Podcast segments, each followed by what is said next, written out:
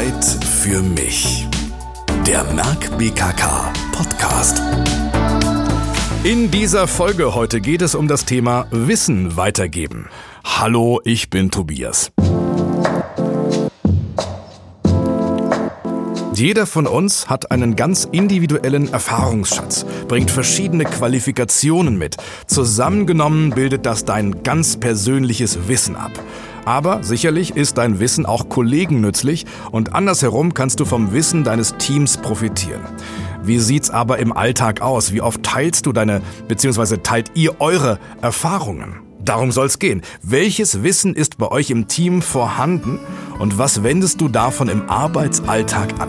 Als weitere zentrale Frage stelle ich in den Raum, wie kann das Wissen bewusst geteilt werden, bewusst weitergegeben werden? Ununterbrochen setzen wir all unser Wissen ein, um unser Leben und die Arbeit zu meistern. Wir nutzen unsere ganzen Kenntnisse und Fähigkeiten, um Aufgaben, die an uns gestellt werden, gut zu erledigen und das immer wieder.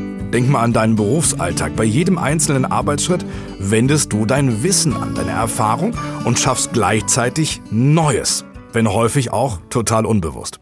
Stell dir folgende Situation vor, dein Urlaub steht an und du freust dich aufs Abschalten. Bevor es aber soweit ist, musst du noch deine Urlaubsübergabe vorbereiten. Welche Informationen benötigen deine Kollegen? Was sollten sie beachten? Gibt es Termine, die einzuhalten sind? Auf welche Eventualitäten kannst du sie vorbereiten? All diese Fragen beantwortest du, damit deine Kollegen bestmöglich für deine Abwesenheit gewappnet sind.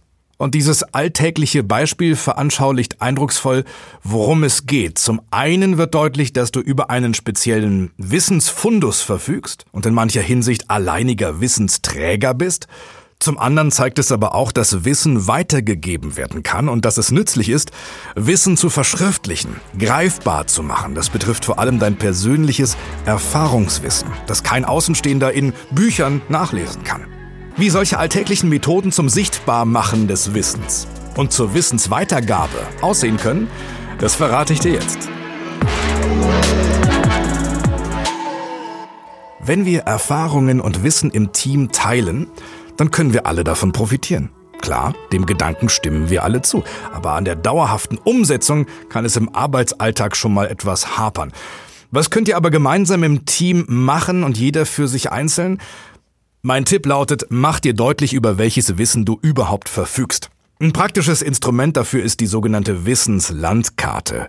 Fülle deine Wissenslandkarte zunächst mit den offensichtlichen und formalen Aspekten. Also, dazu zählt die berufliche Qualifikation, ein möglicher Studienabschluss, eine Weiterbildung, eine Fortbildung und, und, und. Das kannst du sicherlich ganz schnell runterschreiben, das hat jeder im Kopf. Schwieriger wird es mit deinem Erfahrungswissen. Überleg dir mal ganz gezielt, welche Stärken hast du? In welchen Projekten hast du schon gearbeitet? Gibt es Themen, zu denen Kollegen gezielt nach deiner Meinung fragen, nach Unterstützung? Nimm dir bewusst Zeit für diesen Punkt. Idealerweise erstellt jedes Teammitglied eine individuelle Wissenslandkarte. Auf diese Weise wird eindrücklich sichtbar, welches Wissen bei euch vorliegt. Um Transparenz über euren Wissensfundus zu schaffen, könnt ihr Wissensträger benennen. Gibt es spezielle Bereiche, in denen ihr Experten habt? Dann benennt sie zum Wissensträger. Der Vorteil ist, dass ihr konkrete Ansprechpartner habt und definierte Verantwortlichkeiten. Außerdem könnt ihr mit euren Wissenslandkarten auch langfristig planen. Ihr seht ja sofort, wo Wissenslücken herrschen und auf einen Blick erkennt ihr, wo ihr euch gegenseitig schulen könnt, um euer Wissen weiterzugeben. Neben der Wissenslandkarte gibt es noch einige weitere effektive Methoden, die Teil des Arbeitsalltags werden können. Wenn du das Wissensmanagement in deinem Team voranbringen möchtest, dann stell den Kollegen doch mal diese Methode vor. Die erste Methode ist das Tandem. Du kennst Tandem als Fahrrad, das Tandem-Fahrrad. Gemeinsam sitzt man auf dem Rad, teilt sich die Anstrengung und fährt von A nach B. So ähnlich funktioniert auch ein Tandem bei der Arbeit. Das Tandem-Team setzt sich zusammen aus zwei Kollegen. Für gewöhnlich tut sich ein erfahrener Kollege mit einer Nachwuchskraft zusammen. Persönlich, telefonisch, per Video. Gemeinsam werden nun Aufgaben erledigt und dadurch frisches Denken mit Erfahrungswissen verknüpft. Am Ende profitieren immer beide und Wissen wird weitergegeben. Eine etwas andere Methode ist die sogenannte Jobrotation. Dahinter steckt ein Tausch angestammter Arbeitsaufgaben und Routinen. Sehr zu empfehlen, wenn ihr die Entwicklung neuer Perspektiven innerhalb des Teams fördern möchtet. Der Nutzen dieser Methode ist, dass das Teamwissen durch das Kennenlernen und Ausüben neuer Aufgaben erweitert wird. Noch eine Methode zur Förderung der Wissensweitergabe trägt den schönen Namen Berichte über Erfolge. Das mag für dich und deine Kollegen erstmal eine gewisse Herausforderung sein. Wir neigen ja eher dazu, den Fokus auf das zu lenken, was nicht so gut läuft. Aber hier kannst du dich im Perspektivwechsel üben und dir bewusst machen, was du tagtäglich leistest. Selbstbeweihräucherung, Lobhudelei ausdrücklich erlaubt. Schlag doch mal vor, dass ihr in eure Teamsitzung eine Art Erfolgsbesprechung einführt. Dabei ist es auch wirklich egal, ob ihr euch persönlich seht oder ob ihr die Erfolgsbesprechung per Videokonferenz macht.